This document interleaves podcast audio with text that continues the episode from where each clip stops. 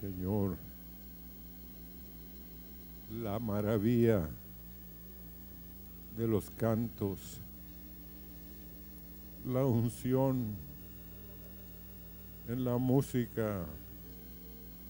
Señor, que seamos conscientes de tu presencia cada vez que nos reunimos, Señor. Cada vez que estamos delante, Señor, de ti. Gracias por tu presencia, porque esta nos renovará, Señor, y cambiará nuestro ser. Gracias, Señor de gloria. Amén. Pueden sentarse, hermanos.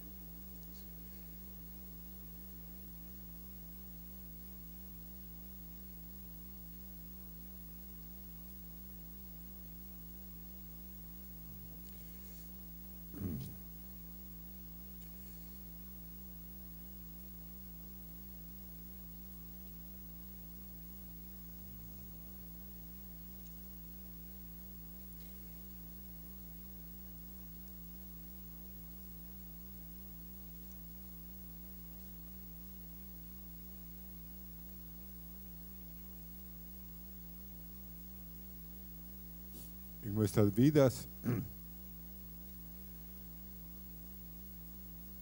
muy pocas veces podemos notar milagros a veces, maravillas, señales en nuestros ojos naturales. Porque la mayoría a veces de nosotros no caminamos donde camina el Señor. Él viene y nos sana. Él viene y nos rescata. Él viene y nos libra. Y hace una obra gloriosa y muchas veces no nos damos cuenta. Sino al tiempo decimos, ya no, ya no soy como era. Pero la mayoría de nosotros somos como el pueblo de Israel que salió de Egipto. Pues ellos habían sido rescatados a través de Moisés y Dios haciendo milagros y maravillas. Y leyendo estos días, ¿cómo fue que salieron? ¿Cómo fue que Dios los empujó a salir? Ellos no estaban muy dispuestos a salir, hermanos, porque a los dos, tres días querían en realidad volverse. Echaban de menos los ajos, los puerros, a pesar de que eran esclavos ahí. Y otra cosa es que ese pueblo salió sin provisión.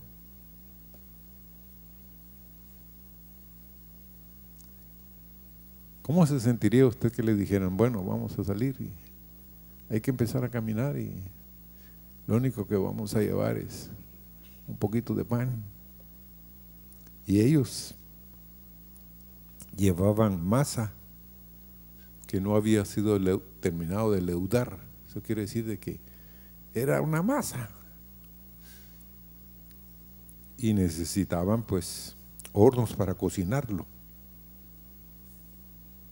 pero no había provisión.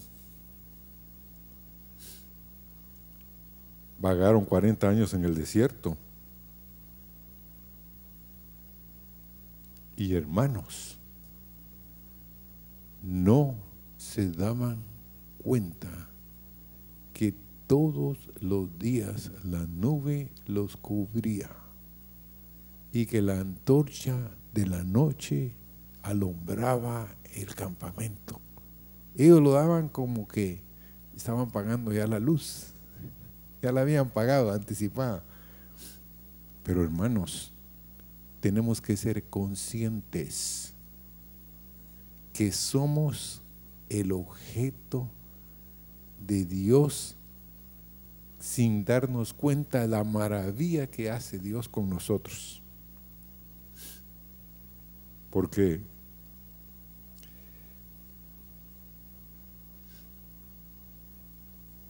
cuando llegaron con Moisés y le dijeron de que pues que ya tenían hambre.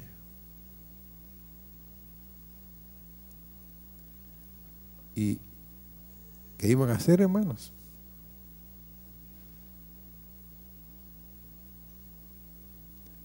Usted nunca se ha puesto a pensar el día que nos toque salir, hermanos.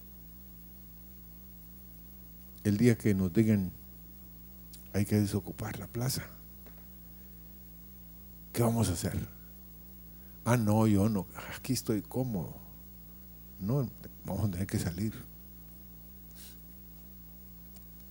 Pero, ¿por qué les quiero hablar de estas cosas?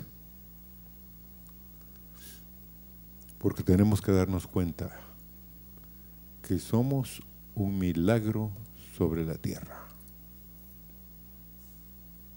Somos el objeto del amor y de la misericordia de Dios para con nosotros. Y esta noche queremos ver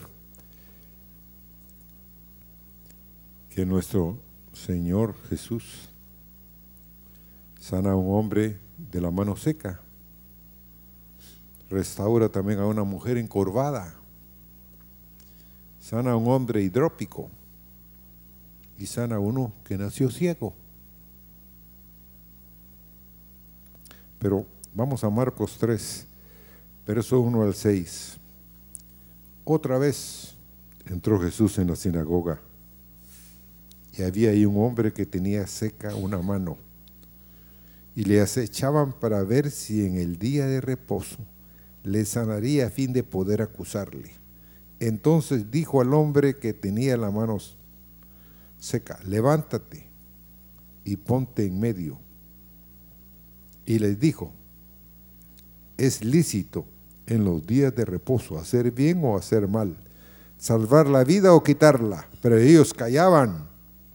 Entonces mirándolos alrededor, con enojo, entristecido por la dureza de sus corazones, dijo al hombre, extiende tu mano. Y él la extendió y la mano le fue restaurada sana. Y salidos los fariseos, tomaron consejo con los herodianos contra él. Y esta versión dice para destruirle, pero hay otra versión que dice tomaron consejo para matarle. ¿Cómo? Hermanos, ¿les estaba haciendo bien o no? Les estaba dando una enseñanza, pero ellos estaban ciegos, hermanos. No podían ver que Él era el Señor del sábado. Y que Dios, a través de Jesús, le dice al hombre con la mano seca, ponte en medio. ¿Qué harías tú si tuvieras una mano seca? Y viniera alguien acá y te dijera, mira, quiero que te pongas ahí en medio. ¿Pero para qué? No, aquí estoy bien, estoy sentadito. No, quiero que te pongas ahí. Y hermanos, el hombre obedeció, pero todos los que estaban, los fariseos, estaban viendo y acechándolo para acusarlo, si iba a sanar a ese hombre. Y algo que me llena de mucho gozo es de que, pues este hombre, posiblemente no sabía quién era el que le había dado la orden de ponerse en medio. Pero el hombre lo hizo. Y lo hizo también cuando le dijo, extiende la mano. Extiende la mano el hombre y es sanada su mano.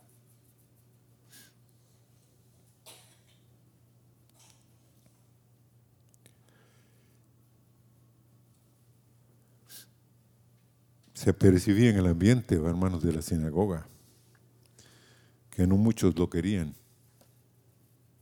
que no era muy deseado ahí a pesar de que le daban el púlpito, porque definitivamente él dice que entró en la sinagoga y en otras versiones dice que pues lo invitaron a que dijera algo.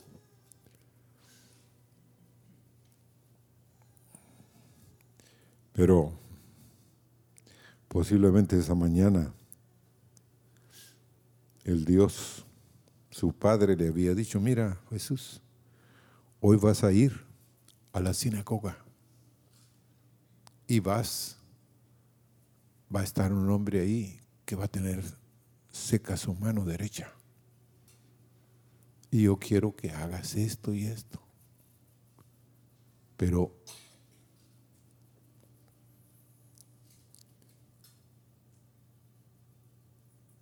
él no estaba totalmente consciente, tal vez, de que todos los fariseos y los herodianos habían tomado consejo entre ellos y querían matarlo.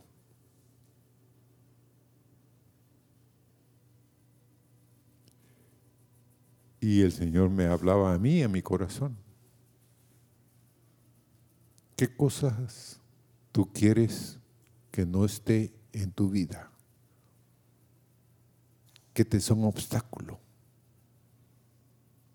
Y si yo te dijera que tienes que ponerte en medio y, que voy a dar una palabra y vas a ser sanado, ¿cuántos aceptaríamos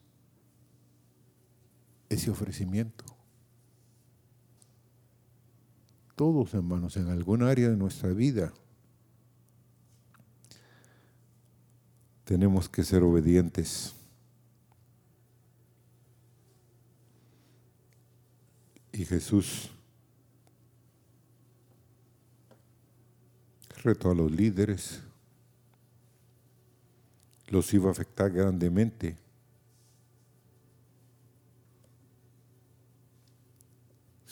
¿Y qué sucedería si de pronto en medio de nosotros se levanta un XX y Dios lo empieza a usar con dones de sanidad, de milagros, de señales. Y en lugar de ponernos de acuerdo con Él, empezamos a ver los peros, las cosas que posiblemente no, pero es que él era así, es que era así. ¿No ha notado usted que tenemos una crítica con respecto a que si Dios levanta a alguien y lo está usando?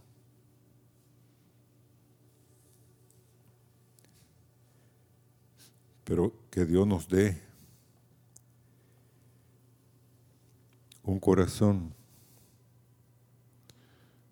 que así como el maestro nos va a pasar a veces a nosotros. No, no nos van a querer, nos van a rechazar. ¿A quién de nosotros les gusta el rechazo, hermanos? Queremos que nos quieran bien, que no hablen mal de nosotros. Dice que hay un pasaje paralelo en Lucas 6, 6 al 11. Dice, leámoslo. Está en Lucas 6, del verso 6 al 11. Aconteció que también en otro sábado, que él entró en la sinagoga y enseñaba, estaba ahí un hombre que tenía la mano derecha seca. y le acellaban los escribas y los fariseos. Y si, si sanaría en sábado para hallar de qué acusarle. Mas él sabía los pensamientos de ellos y dijo al hombre que tenía la mano seca, levántate y ponte en medio. Y él levantándose se puso en pie y entonces Jesús le dice, os preguntaré una cosa. ¿Es lícito en sábado hacer bien o hacer mal? ¿Salvar la vida o quitarla? Y mirándolos a todos alrededor, dice al hombre, extiende tu mano. Y él lo hizo así y su mano fue restaurada. Y ellos, en esta versión de Lucas, se llenaron de rabia, de furor, dice otro. Y hablaban los unos a los otros qué harían a Jesús.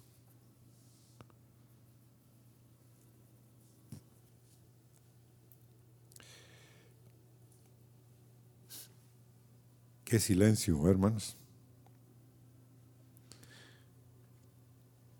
Dice que el maestro se enojó con ellos. Se conduele de la dureza de nuestro corazón y de la ceguera que a veces tenemos nosotros, hermanos. Pero el Señor le dice al hombre que extienda la mano. Y se produce un gran milagro para ese hombre.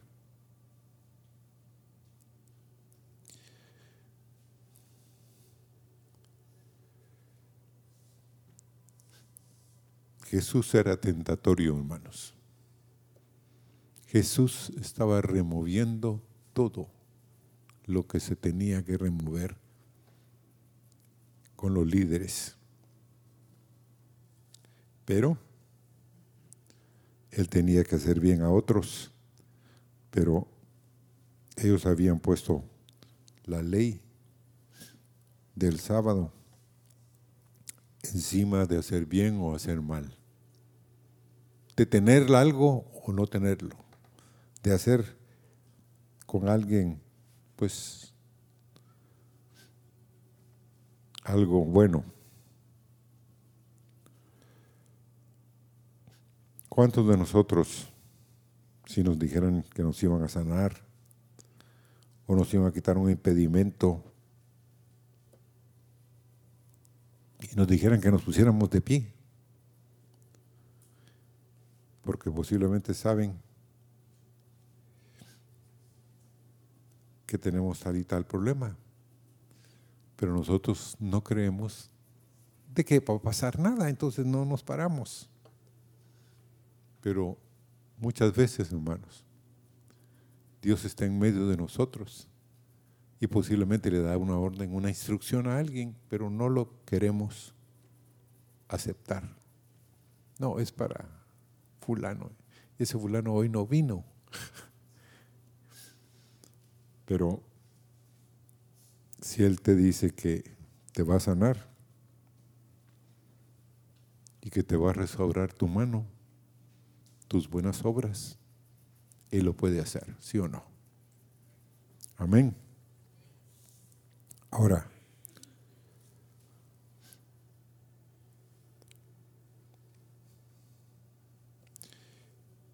estoy necesitado que Dios actúe. Yo creo que muchos de nosotros, que se revele en milagros, en sanidades, en manifestaciones de maravilla en medio de nosotros. Porque las manos nuestras hablan de nuestras obras. Y si no tenemos obras, posiblemente nuestras manos se están secando, hermanos. Vamos a necesitar que venga el Nazareno y nos sane de no extender nuestras manos a otros. Estos días leí el caso de una mujer que me impactó. Su esposo está cuadripléjico.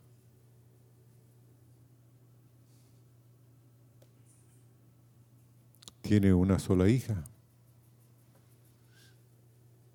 Y ella pues trabaja cierto horario y tiene que atender a la casa, tiene que atender al esposo, que es cuadripléjico, y tiene que pues ayudar a la hija en sus tareas de la escuela. Pero viene ella y empieza a meditar que quiere hacer cada día una buena obra para otro, que quiere dedicarle tiempo a otros. Y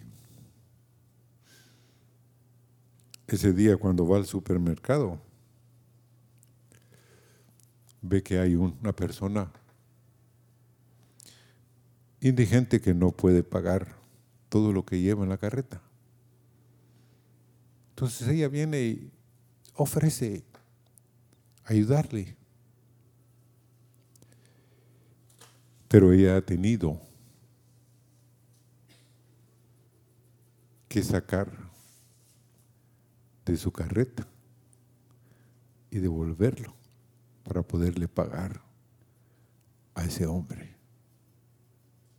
Pero dice que cuando sale del súper está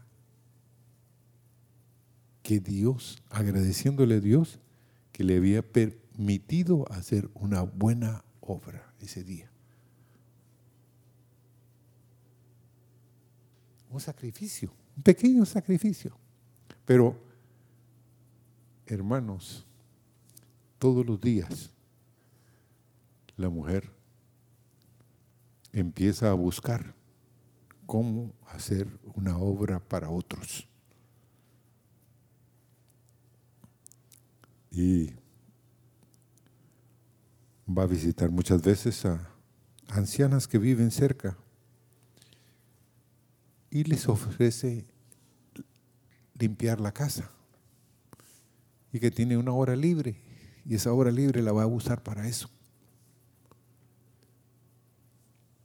Miren, yo al estar leyendo eso, de pronto dije yo, este mundo necesita gente como esta persona. Porque el mundo cambiaría, hermanos, si todos nos interesáramos por otros. Por ejemplo, ¿cuántos de ustedes les causó impacto cuando jugó el Japón contra un equipo de Latinoamérica? Y los japoneses cuando se terminó el partido, todos sacaron una bolsita y empezaron a recoger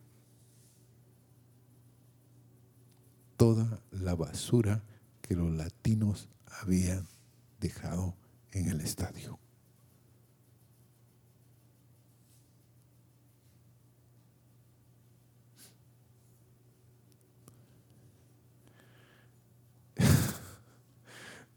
Yo dije, bueno, qué tremendos los japoneses, ¿verdad? Pero es una educación. El Japón, ¿se, ¿se acuerdan de que tuvo una época que se salió el mar porque Japón tiene, está rodeado, es una isla, los japoneses es una isla que está rodeada del mar por los cuatro lados. Entonces ellos, hubo una inundación y a mí me impactó que ellos estaban más preocupados por otros que por ellos.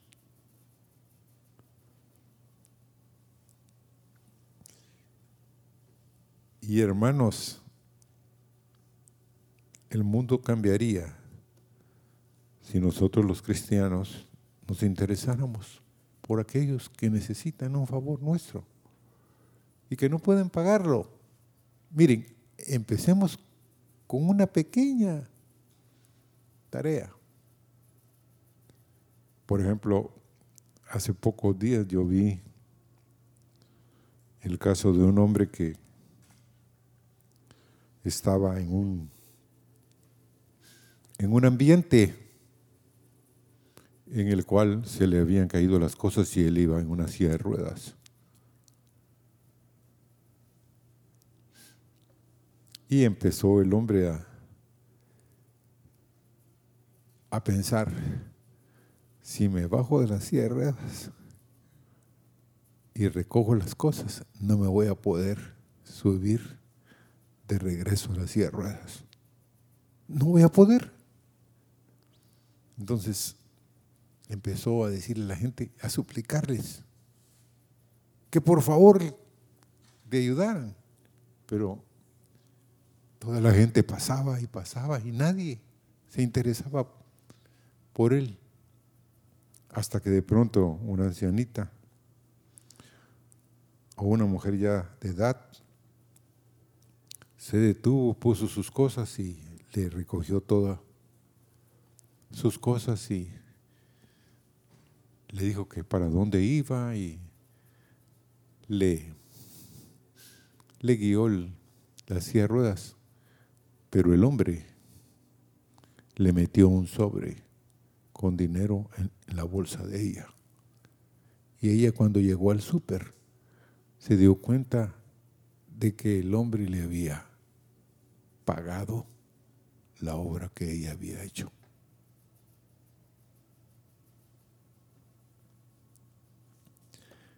Entonces, ¿por qué les hablo de estas cosas? Porque Dios anda buscando que hagamos las obras de Dios hacia otros. Que salgamos del círculo que nosotros tenemos. Que pensemos en alguien que necesita. Bueno, hablemos de la siguiente milagro que el Señor iba a hacer en una mujer encorvada. En Lucas, eso está en Lucas 13, el 10 al 17. Jesús enseñaba a Jesús en una sinagoga en el día de reposo. Y había ahí una mujer que desde hacía 18 años tenía espíritu de enfermedad y andaba encorvada y en ninguna manera se podía enderezar. Cuando Jesús la vio, la llamó y le dijo, mujer, eres libre de tu enfermedad y puso las manos sobre ella y ella se enderezó luego y glorificaba a Dios. Pero el principal de la sinagoga, enojado de que Jesús hubiese sanado en el día de reposo, dijo a la gente, seis días hay que se debe trabajar.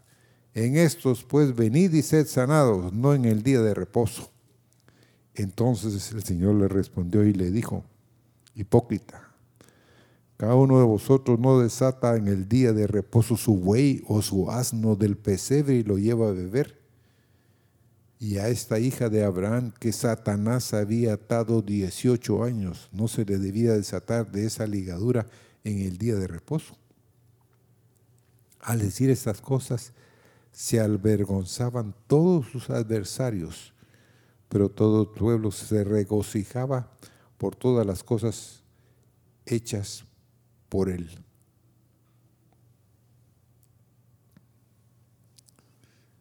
El Señor siempre está enseñando, hermanos. Siempre quiere que aprendamos algo nuevo, ¿sí o no? Dios quiere que aprendamos cosas nuevas y que las pongamos en práctica. Y le habían dado el púlpito, le habían dado la oportunidad de nuevo compartiera algo. Tu maestro, mi maestro, mi Señor, todavía está interesado en los enfermos. Él todavía está interesado vivamente en los necesitados, en los que nadie se preocupa de ellos. Aquí hay una persona que tiene 18 años y que no se puede enderezar.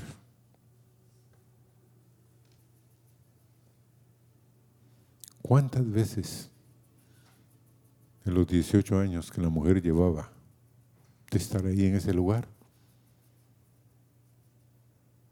alguien se había acercado a ella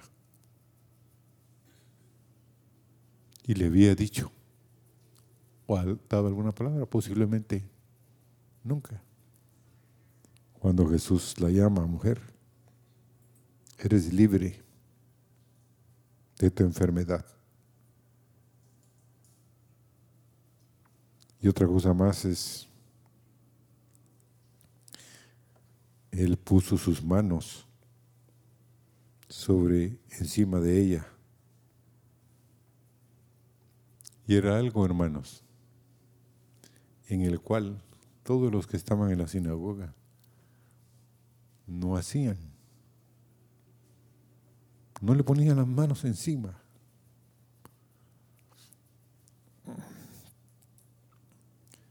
Ellos no, pues,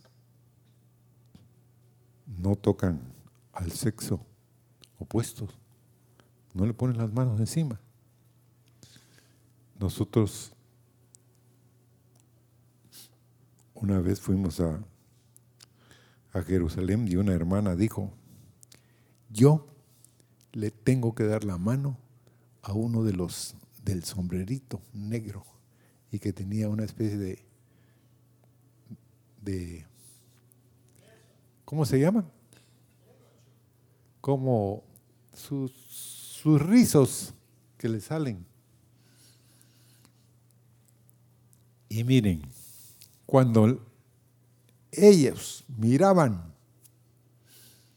que ella se atravesaba donde ellos estaban, se pasaban a la, otra y se pusieron a jugar, que, que ella corría para allá y ellos corrían para el otro lado.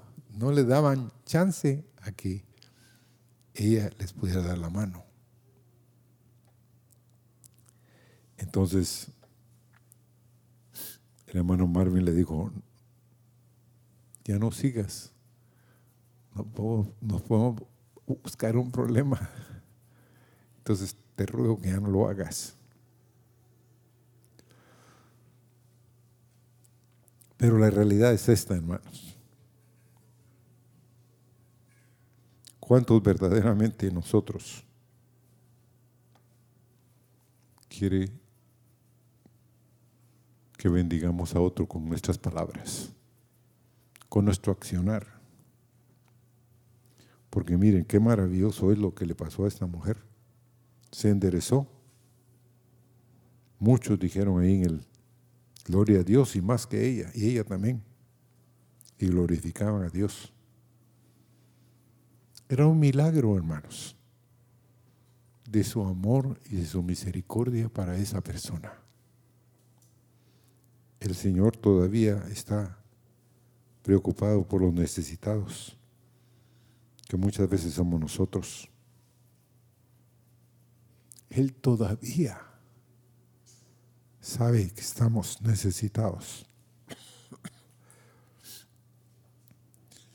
Ahora, el de la sinagoga se enojó, se molestó con Jesús. Él va a sanar a pesar de que muchos se enojen. ¿Ah?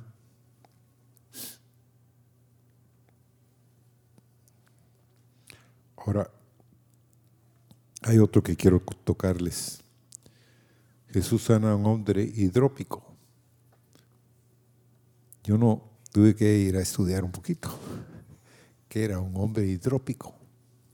Era un hombre que tenía exceso de agua en su cuerpo.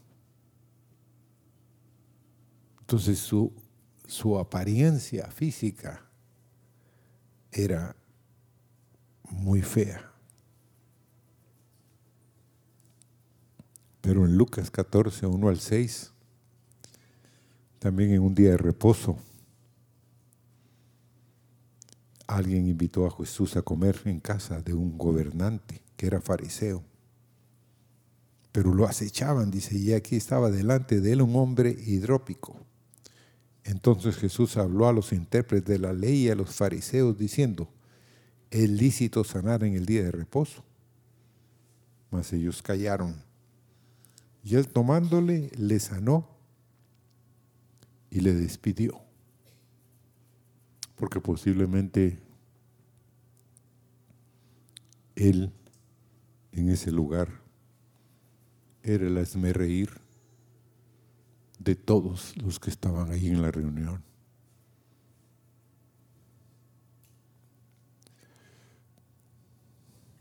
Él decidió sanar en el día de reposo. Ellos callaron y dirigiéndose a ellos dijo, ¿quién de vosotros, si su asno o su buey cae en algún pozo, no lo sacará inmediatamente, aunque sea en el día de reposo? Y no le podían replicar a estas cosas.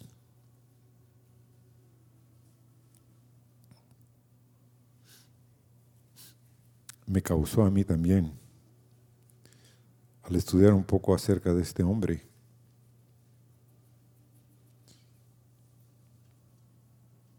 que nosotros podemos invitar a alguien, pero, pero pasar una noche contenta, porque vamos a empezar a reírnos de algo que Él tiene. Pero hermanos, si siempre invitamos a alguien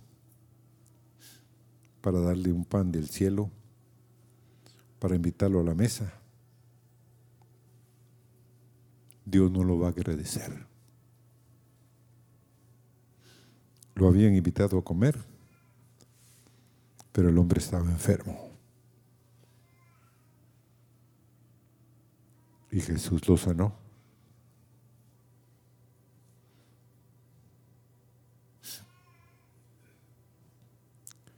¿Cuántos de nosotros a veces estamos enfermos y necesitamos un toque del Maestro? Es necesario, hermanos, que nosotros estemos siempre pendientes de otros. Porque podemos tomar el, punto de, pues que nadie se preocupa por mí. Miren, hermanos, si uno se empieza a preocupar por otros, otros se preocupan por uno, ¿sí o no? Así es. lo dejó libre, lo sanó, pero en ese momentito, ahí en medio de los fariseos y el que, el de la fiesta, les aguó la fiesta al maestro. Estaban molestos con él. Ahora el último punto que vamos a tratar es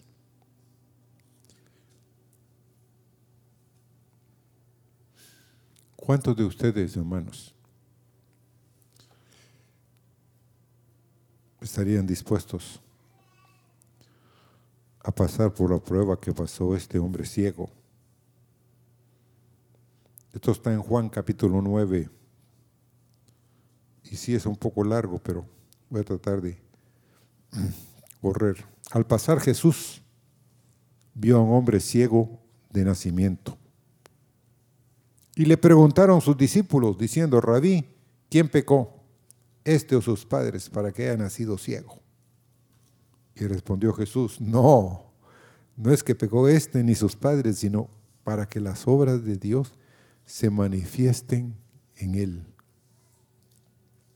Me es necesario hacer las obras del que me envió entre tanto que el día dura. El verso 4. La noche viene cuando nadie puede trabajar. Entre tanto que estoy en el mundo, luz soy del mundo. Ahora dicho esto, escupió en tierra e hizo lodo con la saliva y untó con el lodo los ojos del ciego. Y le dijo, ve a lavarte al estanque de Siloé, que traducido es enviado fue entonces y se lavó y regresó viendo. Una vez yo oí de las manos Wikileaks un hombre que pues predicaba el Evangelio del Señor Jesús. Pero este hombre era de los que no nos caen bien, porque actuaba de manera extraña.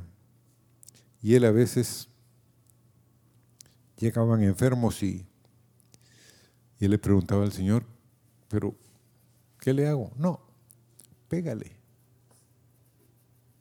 No, no, Señor. Sí, pégale. Si le pegas, lo sano. Entonces, si le pego, y le pegaba. Entonces, en este caso, hermanos, el ciego,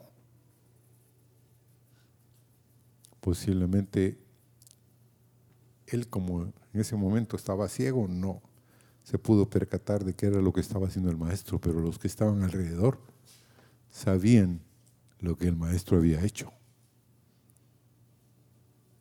Había escupido, había hecho lodo y le había untado. ¿Cuántos de nosotros estarían dispuestos a poner sus ojos? El ciego no sabía qué estaba pasando, pero los que estaban alrededor de él sí sabían qué estaba pasando.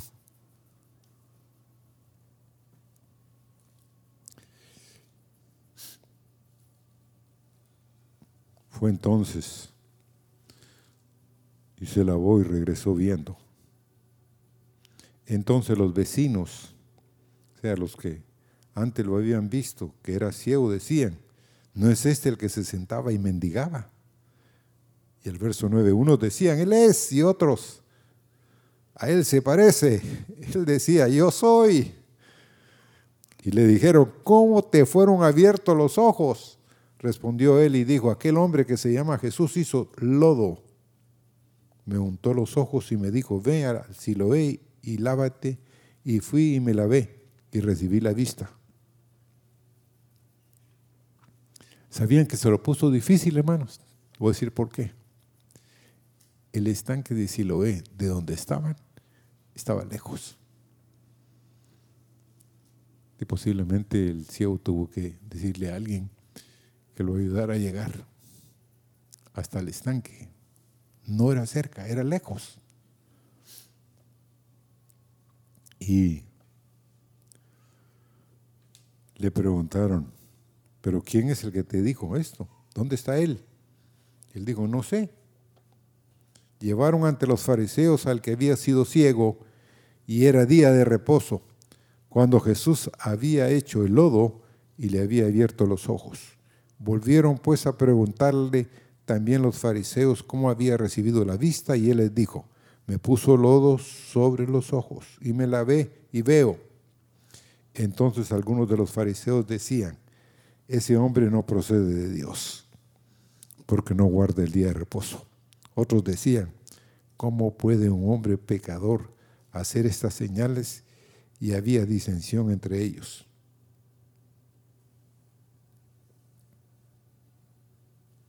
¿Cuántos de nosotros estamos ciegos? El día martes, un hermano nos dijo que vamos a llegar un día a decir que somos unos tontos, porque creemos que sabemos las cosas, pero de pronto nos damos cuenta que no las sabemos en la verdadera como las debemos de saber.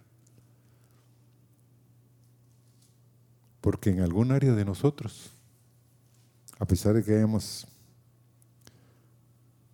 aprendido a leer y escribir, posiblemente en algún área de nuestra vida somos unos ignorantes, tontos, ciegos.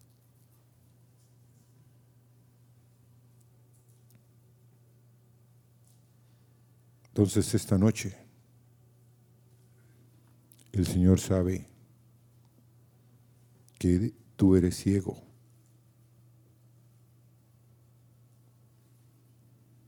Y no es por obras de pecado, sino que para que las obras de Dios se manifiesten en ti. Y podremos gritar como el ciego Bartimeo,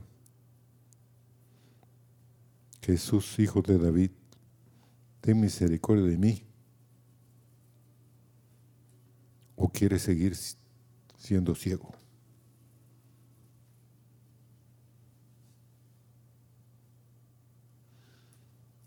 Jesús dijo, yo soy la luz del mundo. Y es hoy, ayer y por los siglos la luz del mundo, hermanos. Y sí tenemos que reconocer que en nuestro corazón, que en nuestras vidas, en nuestros ojos, hay ceguera.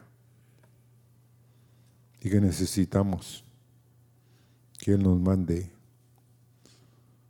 al estanque de Siloé. Y que regresemos viéndolo, y no solo viendo a otros, sino viéndolo a Él.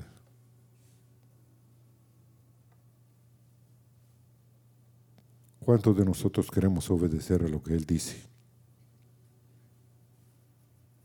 Si estamos ciegos, Él puede quitar nuestra ceguera. Si estamos con algo que nos molesta, podemos venir a Él y Él hacer un milagro con nosotros. Y este es el caso de un hombre que era capitán y él y su, y su tripulación viajaban en medio de una terrible tormenta durante una oscura noche. Ya habían pasado varios días en alta mar y el barco era golpeado por una gran tempestad. Y el capitán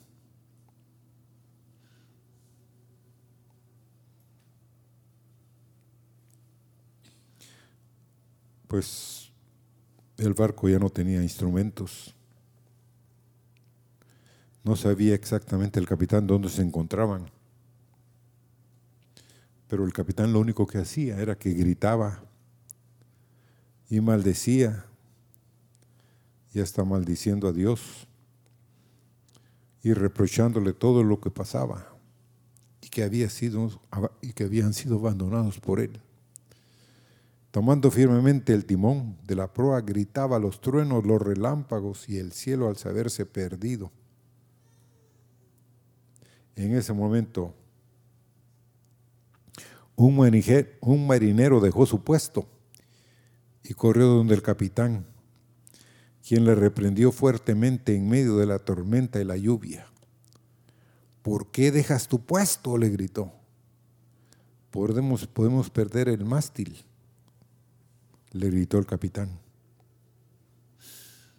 A lo que el marinero contestó, lo sé, señor, pero hace más de diez minutos se vislumbra la luz del faro del puerto pero usted no la ha visto por estar gritando. ¿No somos así nosotros, hermano?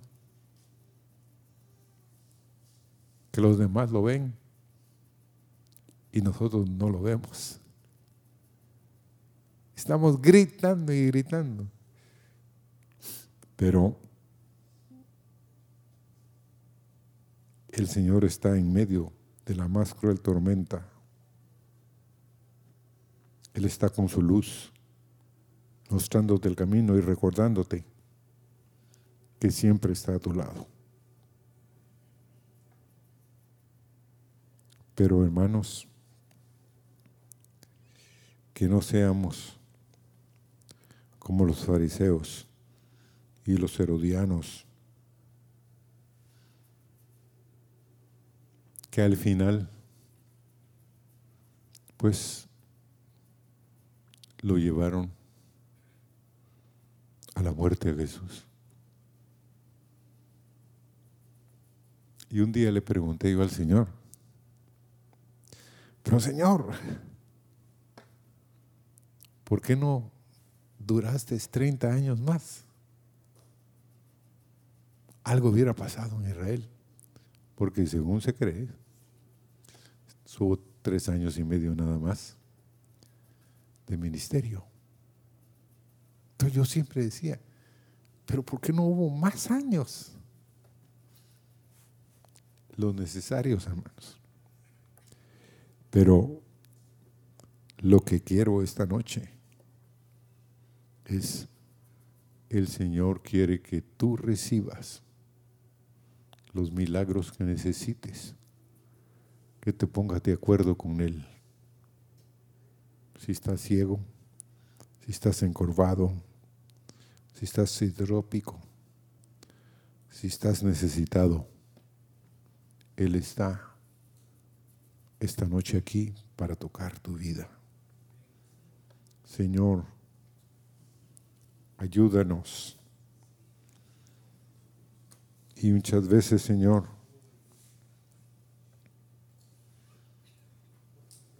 hemos abandonado, Señor, nuestro puesto y estamos molestos por lo que nos está pasando y la situación en la cual estamos atravesando. Pero Señor, posiblemente es para tu gloria y tu alabanza, Señor. Porque tú eres el que hace el actuar por tu buena y santa voluntad, Señor. Gracias, Señor, en esta noche porque tú estás con nosotros para ayudarnos, para sustentarnos, para sanarnos. Tú estás viendo, Señor, la maravilla que es, Señor, tenerte a ti de nuestro lado, Señor. Señor, que esta noche tú abras nuestros ojos, que pongamos nuestros ojos en ti, Señor y que recibamos el aceite fresco de los cielos, Señor. Ayúdanos, susténtanos, Señor, porque cuán necesitados estamos de verte, Señor, de fijarnos verdaderamente que tú eres nuestro único Dios verdadero, Señor. Gracias Señor, por el aceite que has derramado sobre nuestras vidas. Gracias porque muchas veces no estamos conscientes de que nos has sanado, nos has guardado, nos has librado, Señor, sin que nosotros nos percatemos de tu presencia, Señor. Aleluya. Pongámonos de pie y cantemos. Abre mis ojos, Jesús. Quiero verte. Está en mi bemol. Abre mis ojos, Señor.